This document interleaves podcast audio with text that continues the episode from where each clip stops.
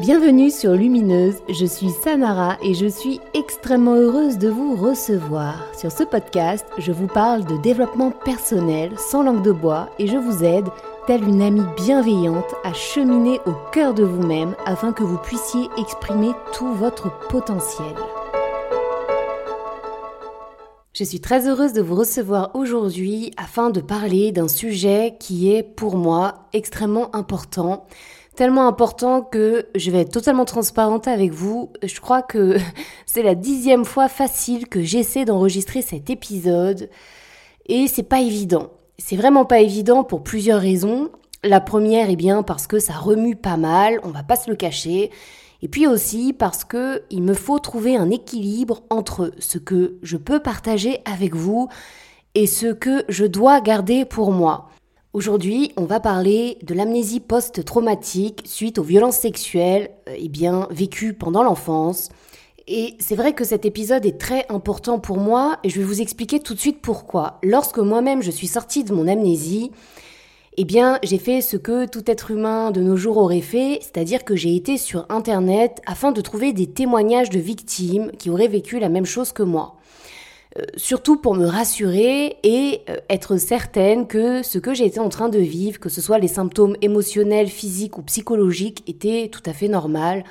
Voilà, en tant qu'être humain, eh bien, on se compare et c'est tout à fait légitime et tout à fait normal, surtout quand on vit des, choses très difficiles telles que celle-ci. Et malheureusement, tous les témoignages que j'ai trouvés, eh bien, n'étaient pas assez précis. C'est-à-dire que très souvent, les victimes qui témoignent parle de la sortie d'amnésie comme des flashs, la reviviscence des souvenirs et hop, on passe tout de suite à l'étape d'après, la reconstruction. Ok, c'est très très bien. Et effectivement, il est important de parler de cette étape de la reconstruction. Néanmoins, il est tout aussi important de parler de l'instant présent, à savoir pour les personnes qui le vivent, eh bien la sortie d'amnésie elle-même. Une sortie d'amnésie est un processus qui peut être très long, périlleux avec tout un tas de symptômes absolument reconnaissables et je pense que vraiment il est important eh de témoigner, de trouver des témoignages sur la sortie d'amnésie elle-même et c'est exactement cet exercice que je vais essayer de faire aujourd'hui. Je vois cet épisode comme une main tendue vers les victimes, vers les personnes qui vivent ça en ce moment ou qui l'ont vécu très récemment, qui se posent peut-être encore des questions. Je vois également cet épisode comme une aide à la compréhension pour les aidants. Et oui, toutes ces personnes qui sont autour des victimes qui sont en train de sortir de cette amnésie, afin peut-être de mieux comprendre, de mieux assimiler mais bien ce qui se passe dans le cerveau de la personne qu'ils aiment et qu'ils voient en souffrance en ce moment. Je vais commencer l'épisode en vous donnant quelques chiffres, afin que vous ayez en tête eh bien l'ampleur de la situation, mais également le fait que eh bien c'est malheureusement tellement répandu qu'il est fort probable, fort fort probable que vous ayez dans votre entourage quelqu'un qui a vécu ceci et euh, vous n'êtes absolument pas au courant. Et puisque aujourd'hui on va parler d'amnésie, il est même fort fort probable que ces personnes elles-mêmes ne sachent même pas qu'elles aient vécu ceci. Donc c'est parti pour les chiffres. Il faut savoir qu'une fille sur cinq et qu'un garçon sur 13 est victime de violences sexuelles pendant son enfance. Il faut également savoir que pour la moitié de ces personnes, de ces enfants, eh bien, il s'agit d'inceste. L'inceste étant les relations sexuelles entre un parent et euh, l'enfant de la famille. Lorsque je dis parents, ça peut effectivement être le père, la mère, ça peut également être les frères, les sœurs, aussi les cousins, les cousines, les oncles, bref, vous avez compris. Je pense aussi qu'on peut rajouter dans ce terme, eh bien, les copains et les copines de la famille. Et oui, malheureusement, la majorité des viols ont bien lieu, eh bien, au sein même du foyer, ou en tout cas dans un cercle extrêmement fermé. Pour 70% de ces enfants, garçons et filles réunis, eh bien, les violences sexuelles ont débuté avant l'âge de 10 ans. Et est-ce que vous êtes prêts pour le dernier chiffre? 52% de ces 70% sera sujet à une amnésie traumatique, partielle ou totale, cette amnésie pouvant durer des décennies, voire toute la vie. Le plus souvent, l'amnésie finit par sauter eh bien, lorsque la personne se sent en sécurité, mais je veux dire de manière inconsciente. D'ailleurs, très souvent, c'est au décès de l'agresseur, lorsque l'enfant intérieur se dit, eh bien, il ne pourra plus jamais me faire de mal, ou lorsqu'une distance physique importante, en tout cas lorsqu'une fissure claire et nette se fait entre l'agresseur et sa victime. C'est d'ailleurs pour cette raison que l'amnésie peut vraiment durer des décennies entières. Tant que la victime sera au contact de son agresseur, eh bien, elle fera absolument tout son possible, évidemment de manière totalement inconsciente, pour ne surtout pas ouvrir cette fameuse boîte au trésor. Mon Dieu, quel trésor macabre renferme cette boîte. Et tout ceci est simplement de la survie. Vous, moi, l'autre, en tant qu'être humain, on est littéralement fabriqué pour la survie. C'est comme ça. Donc je vais vous présenter le plan de l'épisode, dans une première partie, je vais vous expliquer comment et pourquoi l'amnésie se met en place et vous allez voir, le cerveau est une machine de guerre totalement fascinante. Ensuite, je ne m'attarderai pas sur la partie de la vie de la victime au cours de laquelle elle est sous le joug de cette amnésie. Elle est enfermée derrière un espèce de brouillard épais parce que je pense que ceci mérite littéralement un épisode à part entière.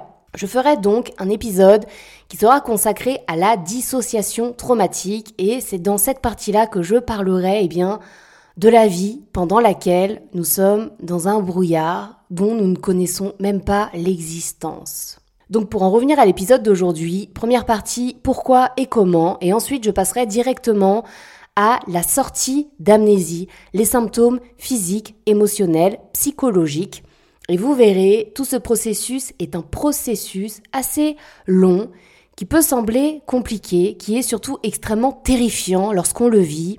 Je terminerai l'épisode sur une partie consacrée, eh bien, à l'après-sortie d'amnésie.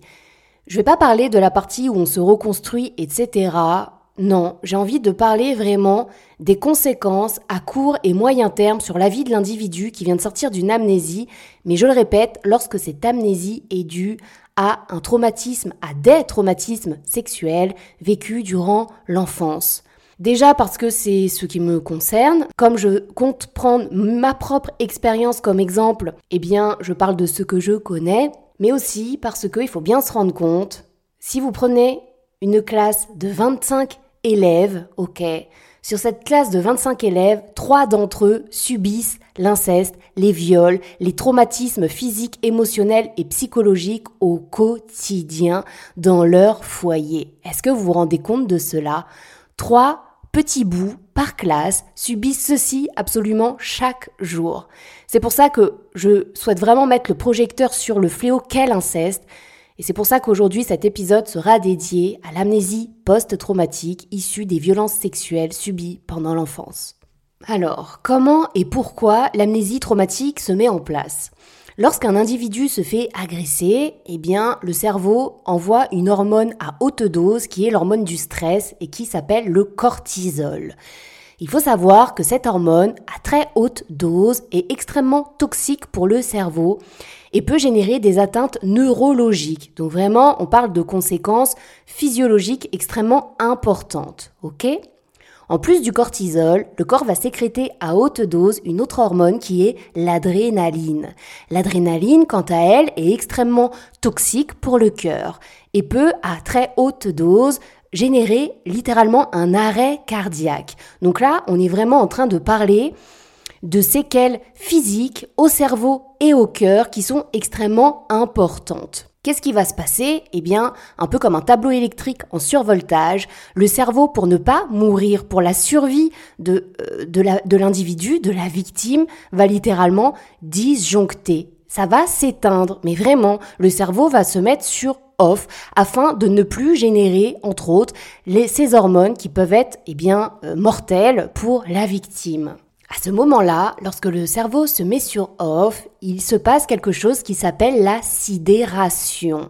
C'est-à-dire que la personne n'étant même plus vraiment là, d'accord, eh bien, ne peut ni fuir, ni se défendre, ni crier, ni appeler au secours, ni pleurer, ni faire quoi que ce soit. Elle est dans un état de sidération totale. C'est pourquoi, merci de ne plus demander à quelqu'un qui a subi une agression sexuelle un viol pourquoi t'as pas crié? Bah pourquoi tu nous as pas appelé On était dans la pièce juste à côté. Mais pourquoi? Mais pourquoi? Mais parce que parce que cette personne était dans un état de sidération, parce que son cerveau s'était littéralement mis sur off, et donc qu'elle était dans l'incapacité de faire quoi que ce soit. Elle n'a pas rien dit parce que ça, la, ça lui plaisait. Non, non, non. Elle n'a rien dit parce qu'elle était dans l'incapacité de dire quoi que ce soit. C'est aussi à ce moment-là que certaines victimes peuvent décrire ce qu'elles appellent une sortie de corps. Oui, j'ai vu la scène d'en haut, j'ai vu la scène d'à côté. Eh bien oui, le cerveau ayant littéralement disjoncté, eh bien l'individu pour se préserver et physiquement, oui, parce que un viol, ça fait mal, mais aussi émotionnellement parce que oui, à cet endroit aussi, ça fait très mal. Eh bien, va voir la scène à l'extérieur comme si elle était tout à coup spectatrice de ce qui se passait et non plus actrice des violences subies. Il faut se rendre compte que si on fait passer un IRM à quelqu'un qui a subi un traumatisme tel que celui-ci, eh bien à l'IRM, on peut tout à fait constater les séquelles neurologiques dans le cerveau.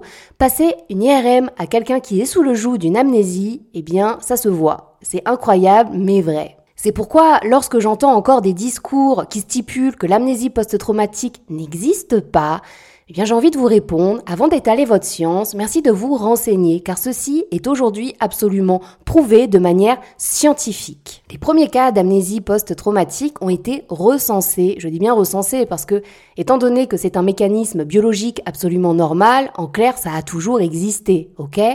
En revanche, les premières fois où cela a vraiment été recensé, eh bien, c'est lors de la guerre du Vietnam, lorsque les soldats rentraient du front, totalement traumatisés, et pour certains, ayant amnésié des choses qu'ils ont faites ou vécues, parce que ces choses étaient beaucoup trop traumatisantes.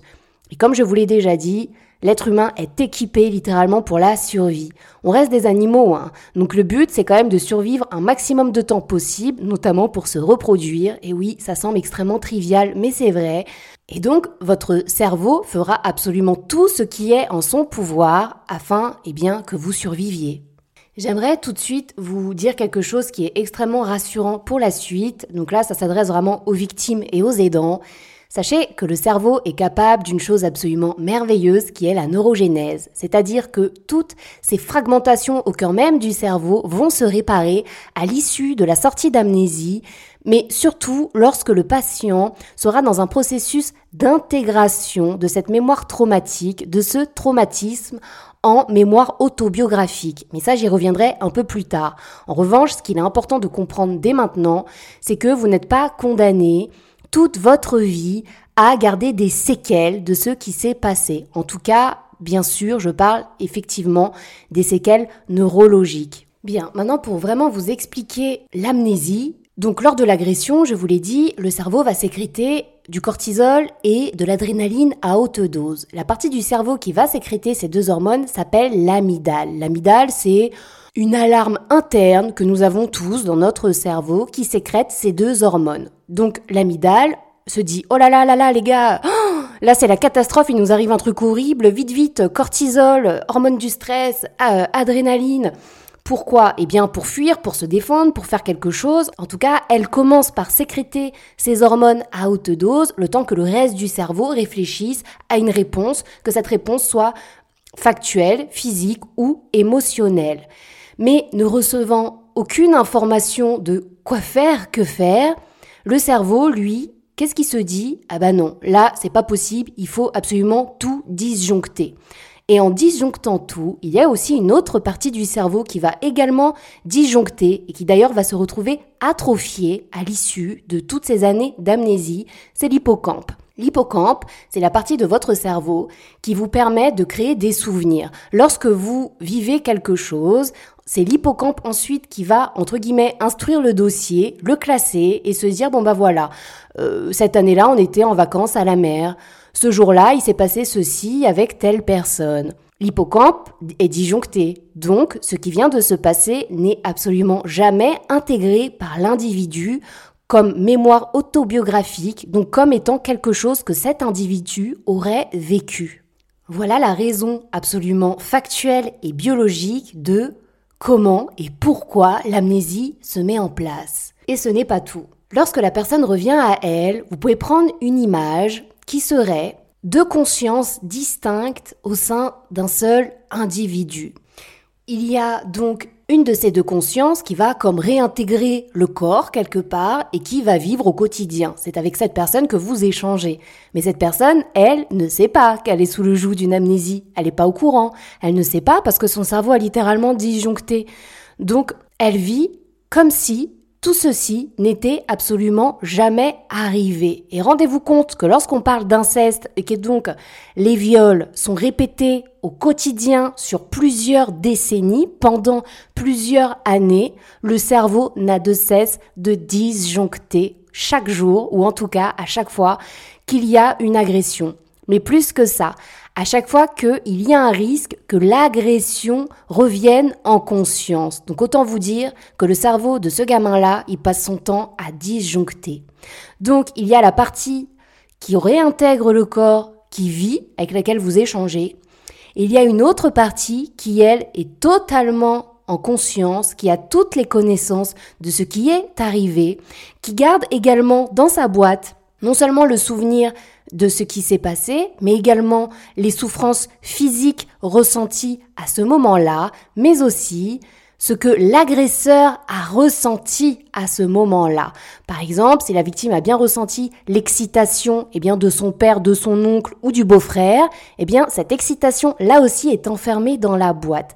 Absolument tout est enfermé dans la boîte que cette autre partie de la conscience va garder très très fort en elle pour ne surtout pas que l'autre partie qui vit, eh bien, en ait connaissance. Parce que si elle avait connaissance de cela, elle ne pourrait pas survivre. C'est absolument impossible. C'est pourquoi toutes les personnes qui sont autour d'enfants qui subissent des violences sexuelles, si vous n'avez pas connaissance de tous ces processus, eh bien, vous ne pouvez pas savoir que l'enfant qui est par exemple votre neveu ou votre nièce ou peu importe, un enfant que si vous travaillez dans les écoles avec lequel vous travaillez au quotidien, vous ne pouvez pas savoir que cet enfant vit tout ça au quotidien, sauf si vous êtes informé des symptômes, parce que oui, il y a bien des symptômes. Tout ceci, je le décrirai, je le rappelle, dans l'épisode qui sera consacré à la dissociation. Car oui, il y a tout de même des symptômes qui peuvent mettre sur la voie de la connaissance que cet enfant subit des maltraitances et des violences au sein de son foyer. À présent, il est temps de vous parler eh bien, de la sortie d'amnésie. Je vais ici vous décrire mes propres symptômes, mais pas que. Sur Instagram, sur l'un des posts que j'ai rédigé, d'ailleurs si vous voulez m'y rejoindre, mon compte Insta est Sanara Lumineuse, n'hésitez pas. J'ai échangé avec une victime d'inceste qui, elle aussi, a été euh, donc euh, sous le joug d'une amnésie post-traumatique sur plusieurs décennies. Et c'est vrai que je suis un peu triste parce qu'à la base, nous devions faire cet épisode ensemble mais pour diverses raisons que je comprends totalement, eh bien, euh, cette personne s'est désistée. Je lui en veux pas du tout. Je sais à quel point il est très difficile de parler de tout ça, à quel point ça remue, donc je ne lui en veux pas. Pourquoi je vous explique ça? C'est surtout parce que donc ici je vais vous rapporter ma propre histoire, c'est mon histoire, je ne dis pas que toutes les personnes qui vivent une sortie d'amnésie rencontrent exactement tous ces symptômes dans l'ordre que je vais vous donner. En revanche, si je prends en compte mon histoire et la sienne, sans jamais citer ni son nom, ni les exemples qu'elle m'a racontés, évidemment, il n'empêche que elle et moi avions toutes les deux eu exactement le même processus de sortie d'amnésie. Donc je me dis que même si mon histoire n'est pas une vérité absolue sur ce qu'est la sortie d'amnésie, si je prends en compte mon expérience plus la sienne, je me dis que dans les auditeurs là, si vous êtes en train de sortir de votre amnésie ou du moins que vous êtes au début de tous ces symptômes et que vous vous questionnez et que c'est pour cette raison que vous vous retrouvez sur cet épisode, eh bien il y a quand même de grandes chances pour que eh bien ce soit exactement cela que vous êtes en train de vivre. Donc c'est parti. Le premier de tous les symptômes est finalement un symptôme qui a absolument toujours, toujours été présent, à savoir les cauchemars. J'ai toujours été extrêmement sujette aux cauchemars, des cauchemars les plus terrifiants les uns que les autres, où il était toujours question d'agression, de viol, ou bien de meurtre, ou alors des, des rêves où il faut se cacher, il faut fuir, enfin des choses comme ça. Mais c'est vrai qu'ayant toujours fait ce genre de, de rêves, de cauchemars, eh bien, pour moi, c'est juste que j'avais un, psychique un peu plus actif que la moyenne des gens, et euh, donc pour moi, c'était euh, normal. C'était en tout cas ma normalité. Néanmoins, tous ces cauchemars se sont accentués d'une manière extrêmement euh, forte, avec vraiment aucune nuit, aucune nuit paisible. Chaque nuit avait son lot de cauchemars les plus terrifiants les uns que les autres. Et une nuit, il m'est arrivé quelque chose d'extrêmement traumatisant. J'ai fait un cauchemar au cours duquel je subissais une agression de la part de deux hommes. Et au moment où ces deux hommes étaient en train de se retourner, au moment même où j'étais vraiment à deux doigts d'entrevoir leur visage, de connaître leur identité, je me suis réveillée d'une manière extrêmement brutale, dans l'incapacité totale de respirer. Mes voies respiratoires étaient totalement coincées, comme bloquées, je ne pouvais ni inspirer ni expirer, je ne pouvais rien faire. Autant vous dire que j'ai cru que j'allais mourir, ça a duré quand même un certain temps, ce temps m'a semblé être une éternité, avant de pouvoir à nouveau inspirer. Ah, c'était, euh, c'était absolument terrifiant. Il s'avère qu'après recherche, ceci porte un nom, ça s'appelle une adduction paradoxale des cordes vocales. Et euh, après recherche, il s'avère que les personnes qui font euh, donc cette expérience ont été sujets durant leur enfance à des agressions sexuelles et à des viols. En tout cas, une grande majorité des personnes qui vivent cela ont vécu des agressions sexuelles durant leur enfance.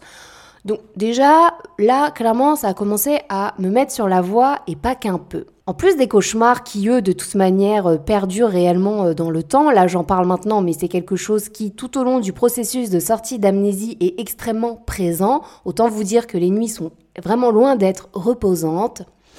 En plus de cela, j'ai toujours eu une espèce de sensation, au moment d'aller me coucher, une sensation de terreur. Mais à l'époque, je ne savais pas, ce n'est pas ces mots-là que je mettais dessus. Maintenant, je sais que c'était ça. Il s'agissait bien d'une sensation de terreur qui m'envahissait et je me retrouvais dans l'incapacité de bouger. Vous savez, c'est la fameuse euh, paralysie du sommeil. moi, c'est quelque chose que je faisais énormément. Et une fois que je suis sortie de mon amnésie, j'ai compris que c'est exactement dans cet état-là que je me retrouvais pendant les viols. Donc en fait, mon corps me faisait revivre finalement eh bien, les agressions sexuelles à sa manière et sa manière, c'était notamment par ce biais-là. Il y avait aussi un vide à l'intérieur qui était absolument inexplicable. À titre personnel, je suis vraiment un bout en train. J'adore rigoler, je suis tout le temps en train de me marrer, je suis hyper active aussi, je ne m'arrête jamais. Et c'est vrai qu'il y a toujours eu un fossé complet, un gap complet entre comment les autres me percevaient et comment moi je me sentais à l'intérieur. Et à l'intérieur, qu'est-ce que je ressentais? Eh bien, un vide, un grand vide. Et pareil, au moment de la sortie de mon amnésie, ces sensations se sont accentuées. C'est-à-dire que tout ce que je vous raconte là, c'est des choses qui ont toujours existé, donc qui pour moi étaient normales, en tout cas c'était ma normalité, mais au moment de la sortie de l'amnésie, quand le processus s'est mis en route, toutes les choses là que je vous raconte se sont réellement accentuées. Donc que ce soit la sensation de terreur le soir, la nuit, au moment de me coucher, que ce soit les cauchemars, tout s'est vraiment accéléré. En revanche, quelque chose qui est apparu, je dirais, trois ans avant la sortie effective de euh, mon amnésie, eh bien, ce sont les blocages du corps, les blocages de mon dos et notamment les blocages au niveau de ma nuque, et également du bassin. À l'époque, mon ostéopathe me disait que c'était clairement lié à un problème gynécologique, ok? Sauf que moi, je suis atteinte d'endométriose, donc autant vous dire que lui comme moi avons mis eh bien, euh, tous ces blocages sur le compte de l'endométriose. Et non, il ne s'agissait réellement pas que de ça. En plus des douleurs du dos, des blocages, etc. que je subissais, euh, mécaniques, je dirais, de, dans mon corps, j'ai commencé à avoir des douleurs au niveau du bas, c'est-à-dire de la sphère génitale, avoir des douleurs et aussi des espèces de, de démangeaisons, sauf que il n'y avait rien, c'est-à-dire qu'il n'y avait pas de mycose, il n'y avait pas d'infection, il n'y avait absolument rien qui pouvait justifier ce problème. À un tel point que finalement j'ai aggravé la situation en... Euh, en allant acheter toute seule des médicaments pour soigner une hypothétique euh, mycose ou que sais-je, bah, finalement, j'ai fait qu'aggraver la situation parce que clairement, il n'y avait rien, pas d'infection, pas de maladie. Puisque je ne voulais toujours pas entendre, eh bien mon corps s'est mis à souffrir d'un autre orifice, à savoir les fesses, l'anus. Là, pareil, des douleurs absolument terribles, euh, absolument inexplicables, je ne comprenais pas ce qui m'arrivait.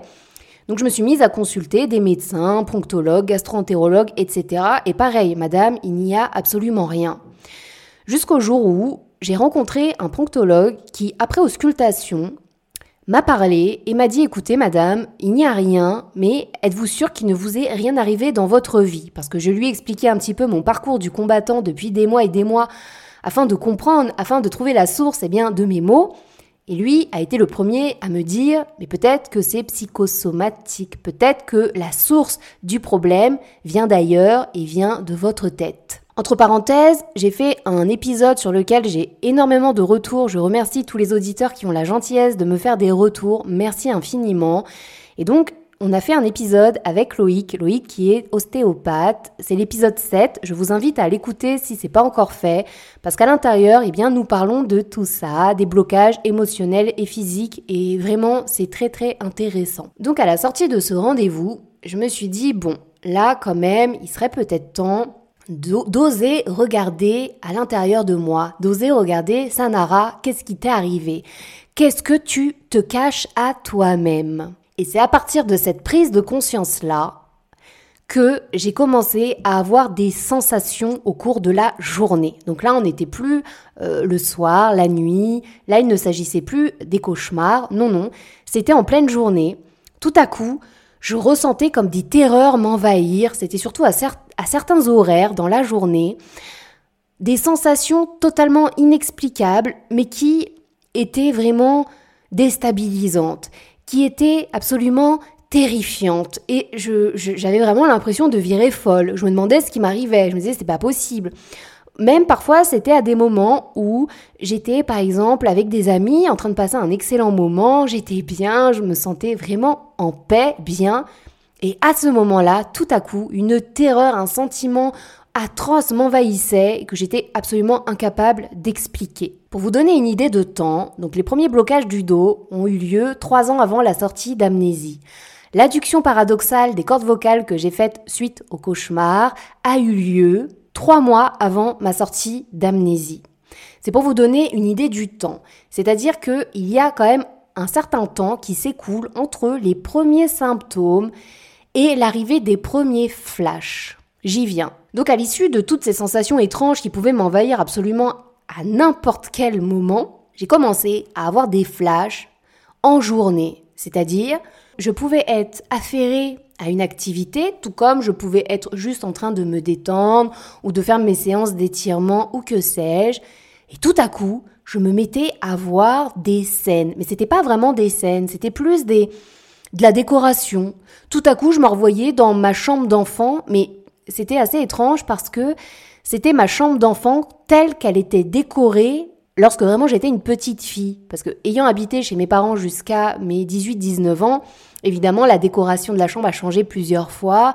La disposition des meubles aussi. D'ailleurs, c'est grâce à ça que, une fois la sortie euh, des souvenirs factuellement revenus, j'ai pu facilement dire, alors là j'avais tel âge, tel âge, euh, grâce à la décoration de la chambre. Et donc les premiers flashs sont apparus, accompagnés de crises d'angoisse absolument atroces, mais vraiment euh, atroces. Moi j'avais jamais fait de grosses crises d'angoisse de ma vie. Lorsque la première est apparue, encore une fois j'ai cru que j'allais mourir. quoi. Le cœur se met à battre à 100 000 à l'heure, on peut plus déglutir, on peut plus, on n'arrive même plus à respirer. Euh, c'est une sensation qui est absolument atroce. Donc les flashs sont apparus avec des malaises, avec ces fameuses crises d'angoisse que je commençais à faire de manière de plus en plus régulière. Les cauchemars, eux, se sont intensifiés au point d'être de plus en plus concrets et précis. Les douleurs au corps, elles aussi, se sont accentuées, c'est-à-dire que euh, il y a une période où j'étais même dans l'incapacité de m'asseoir, de, de, marcher trop longtemps, tellement que j'avais mal. C'était, je crois que j'ai jamais autant pleuré qu'à ce moment-là de ma vie. Je n'en pouvais plus. Tout mon corps était en souffrance, toutes mes émotions étaient en alerte, et je ne comprenais pas ce qui m'arrivait. C'était assez terrible. Puis, au bout de quelques semaines, les flashs se sont transformés en scénettes. Je dis scénettes parce que on pourrait se dire que ce sont encore des flashs, mais non, parce que là vraiment, je voyais le visage de mon agresseur, je commençais à voir réellement des, des moments brefs, mais beaucoup plus concrets que les flashs. Les flashs sont vraiment, comme je vous le disais tout à l'heure, soit des éléments de décoration, associés toujours, attention, aux émotions. C'est-à-dire que la panique ressentie, si vous voulez, au moment de l'événement, eh bien, on se met à la ressentir de nouveau à l'issue des flashs, en même temps que ces flashs apparaissent, eh bien, les symptômes physiques, vous savez, la fameuse petite boîte euh, dont je vous ai parlé tout à l'heure, qui commence à s'entr'ouvrir tout doucement, commence à libérer des sensations, des douleurs physiques, en plus des reviviscences visuelles, je dirais. C'est lorsque ces premières scénettes sont apparues que là, je me suis dit, bon, ça y est, Sanara, va falloir que tu t'accroches, un peu comme vous savez, le grand 8.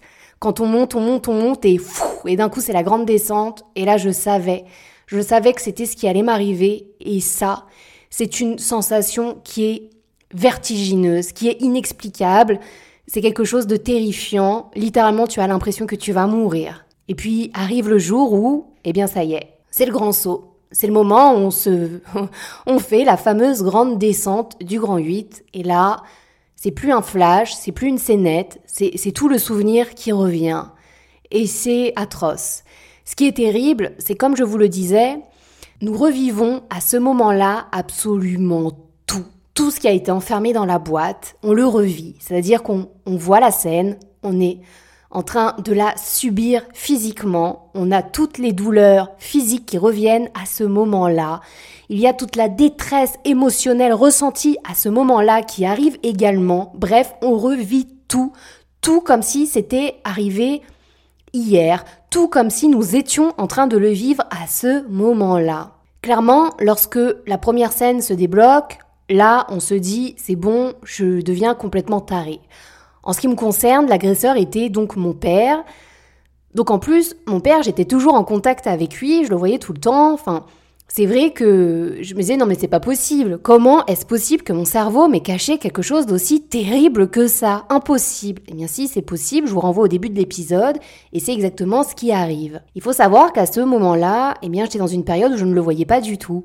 C'est-à-dire que pour la toute toute première fois de ma vie, ça faisait bien 3-4 mois que je l'avais ni vu, ni entendu, ni rien du tout.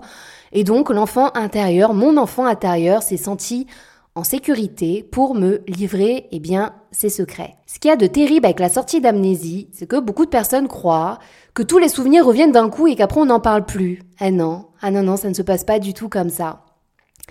Là, en fait, tu es au début d'un espèce de parcours du combattant où ta tête, la partie de toi qui a gardé ses secrets pour elle afin de te protéger, va commencer à te libérer des souvenirs les uns après les autres.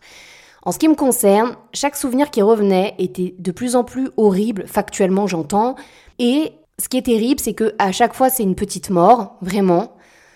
Tu te remontes, tu reprends du poil de la bête, tu vas de l'avant, et dès que tu es à peu près bien, et eh bien paf, la boîte s'ouvre encore un peu plus et un, un nouveau souvenir apparaît. Et ça dure un certain temps. Cette période-là dure même assez longtemps, soyons honnêtes. Le côté positif de tout ça, qu'on peut constater assez vite finalement, même entre deux reviviscences de souvenirs, eh bien, c'est cette sensation d'être complet, d'être entier. C'est-à-dire que tout à coup, tu, tu as une explication finalement sur certains comportements que tu as eus tout au long de ta vie, même sur des décisions que tu as prises et que tu étais dans l'incapacité totale d'expliquer et aux autres et à toi-même. Il y a aussi un avantage qui, sur le moment, semble être une malédiction, mais qui réellement est quelque chose d'extrêmement bénéfique, même pour la guérison, je dirais. C'est que, ayant été coupé comme ça d'une partie de soi, ayant vécu totalement dissocié pendant X années, eh bien, tu es aussi coupé de certaines émotions. Et ces émotions, lorsqu'elles reviennent, effectivement, au départ, c'est violent. Il n'empêche que lorsqu'elles se réinstallent de manière équilibrée, et oui, ça marche, ça arrive, et heureusement, eh bien, tout à coup, on se met à ressentir des émotions, des sensations agréables qu'on avait même, enfin, moi, en ce qui me concerne, ce sont même des, émotions, des choses que j'avais euh, jamais vécues, finalement. J'ai été coupée d'une partie de moi euh, pendant 33 ans. Et c'est à la 33e année de ma vie que j'ai pu ressentir des choses même positives. Parce que comme tu es coupé de tout, eh bien même le positif, tu en es coupé quelque part. Tout est, tout est plus ou moins sans saveur. C'est ce fameux vide dont je vous parlais tout à l'heure à l'intérieur, eh bien tout à coup ce vide se remplit et c'est génial parce qu'il se remplit de toi, tu te remplis de toi-même. Alors certes, il y a tout ce processus d'intégration en mémoire autobiographique de tout ce qui est arrivé. En revanche, à très court terme, le fait de se sentir rempli et, de ne plus se sentir vide, mais, mais c'est une sensation incroyable, c'est quelque chose de merveilleux. Une autre chose qui est extrêmement positive et donc euh, j'aimerais partager avec vous maintenant, c'est que en se remplissant de soi-même, on devient maître de sa vie. C'est-à-dire que jusqu'alors, c'est un nous incomplet qui vivait. C'est un nous empreint de diverses terreurs, peurs, qui nous semblaient infondées sur le moment, qui finalement étaient totalement fondées, mais fondées sur quelque chose qui s'est passé il y a des années et qui aujourd'hui n'avait absolument plus lieu d'être. Ce que j'essaie de vous dire, c'est que à présent que les souvenirs sont revenus, à présent que l'on sait pourquoi on se comportait de la sorte, eh bien, on peut prendre toutes les décisions dans notre vie en conscience. On peut faire des choix totalement nouveaux, on peut prendre de nouveaux chemins, et ce, quel que soit l'âge auquel vous sortez de cette amnésie, il faut vraiment réaliser que c'est une chance que vous avez aujourd'hui de pouvoir vivre pleinement en conscience, de pouvoir prendre toutes vos décisions en conscience. Et pourquoi pas changer de travail, prendre de nouvelles décisions, changer peut-être son environnement amical aussi, parce que lorsque nous sommes dissociés et sous le joug d'une amnésie, on a tendance à se mettre dans des relations plutôt toxiques. Pas que, hein, évidemment, mais aussi. Donc c'est le moment de faire un grand nettoyage, de faire table rase et de repartir à zéro, à zéro, mais plus fort et conscient de toute son histoire, et donc d'avoir une vie alignée avec qui on est vraiment, avec qui on est à 100%. Nous arrivons à la troisième et dernière partie de cet épisode et ça va être assez rapide. Je vous parlais donc des conséquences à court et moyen terme. Là, quelque part, je vous en ai déjà cité quelques-unes, à savoir les conséquences plutôt positives. Il y a aussi une conséquence à laquelle il va falloir faire face et quelque part, même l'entourage n'a pas réellement conscience de l'importance de cette conséquence. Lorsque les souvenirs reviennent et qu'on a été sujet à des viols, euh, notamment comme moi, de son père, ça peut être aussi le grand-père, enfin je veux dire quelqu'un vraiment de très très proche et par conséquent qui nous a fait subir des, des agressions sexuelles à plusieurs reprises sur plusieurs années, lorsque le souvenir revient, eh bien il faut faire face à plusieurs deuils. Oui, des deuils. Il y a tout d'abord le deuil de la personne qui nous a fait subir eh bien toutes ces atrocités. En ce qui me concerne, je suis littéralement en train de faire le deuil de mon père. Ne confondons pas tout, il y a des personnes qui vont sortir d'une amnésie et qui continueront, pour X ou Y raison, à avoir des contacts avec leur agresseur. Moi, j'ai fait le choix de décider que cette personne est morte pour moi aujourd'hui. Par conséquent, elle est morte à tous les niveaux. Je suis en train de faire un deuil, que ce soit psychiquement du père que je m'étais fabriqué dans ma tête, pour ne pas voir le père qui me faisait subir ces atrocités. Donc ceci est un premier deuil. Et quand bien même vous, victime, vous gardez un contact avec cet agresseur pour X ou Y raison encore une fois, de toute manière, dans tous les cas, ceci est également un deuil que vous avez à faire. Le deuil du parent, du grand-père, peu importe, en tout cas du proche qui vous a fait subir toutes ces agressions et qui finalement n'existe pas tel que vous, vous l'étiez construit dans votre tête. Ceci est un premier deuil. Le deuxième deuil à faire, eh bien, c'est quelque part le deuil de son enfance, ou en tout cas de toute cette partie de sa vie qu'on avait amnésiée, et peut-être parfois enjolivée.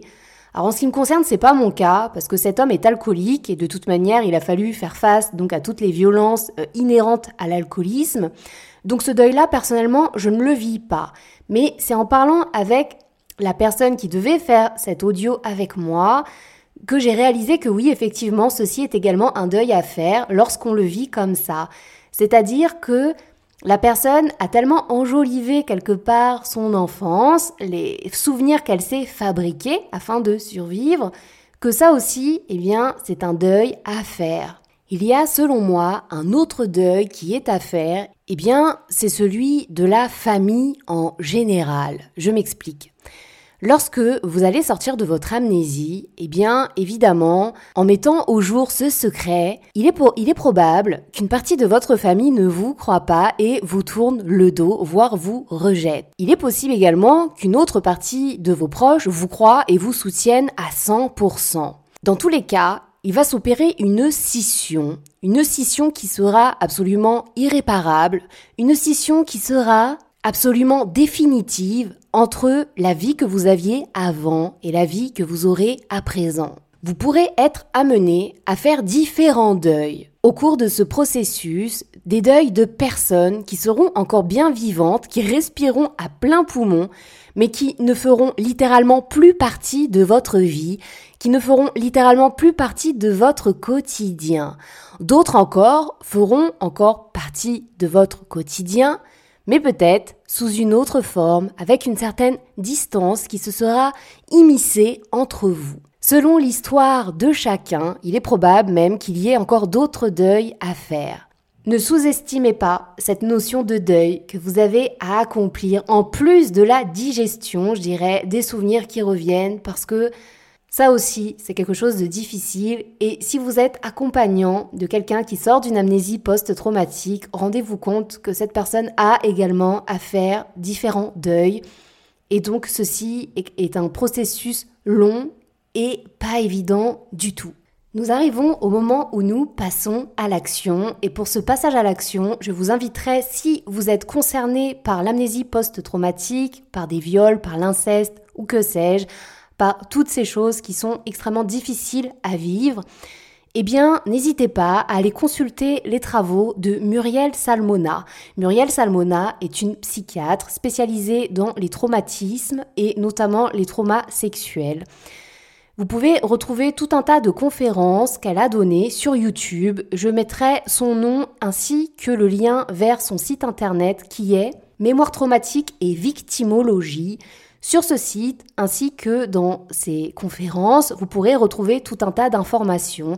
Et à titre personnel, je n'ai jamais rencontré cette femme, mais c'est bien cette femme qui m'a aidé à un point que vous n'imaginez pas à ma sortie d'amnésie, parce que quelque part, c'est grâce à elle que j'ai eu connaissance de tous ces processus et, euh, et que j'ai pu finalement eh bien, m'en sortir. Donc n'hésitez pas à aller consulter ses travaux.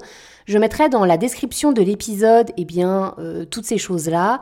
Sachez aussi que tous les chiffres que je vous ai donnés au début de l'épisode, je les tiens eh bien par le biais de cette femme. Donc euh, voilà, si vous êtes concerné par tout cela, n'hésitez pas à aller consulter ses vidéos, ses audios, à aller consulter son site internet qui est une mine d'or d'informations. Et surtout, n'oubliez pas à quel point vous êtes quelqu'un de fort, et que oui, vous allez vous en sortir, que ce n'est pas une malédiction que vous allez vous traîner toute votre vie. Et plus que ça, lorsque le processus de guérison sera bien enclenché, à terme, vous serez un être plein de sagesse, à même de concevoir la vie, les autres, vous-même, dans toute sa beauté, dans toute sa splendeur. Vous allez pouvoir savourer, croquer la vie à pleines dents, en n'étant plus dissocié, en étant entièrement complet, en ayant finalement la chance de vivre les choses à fond.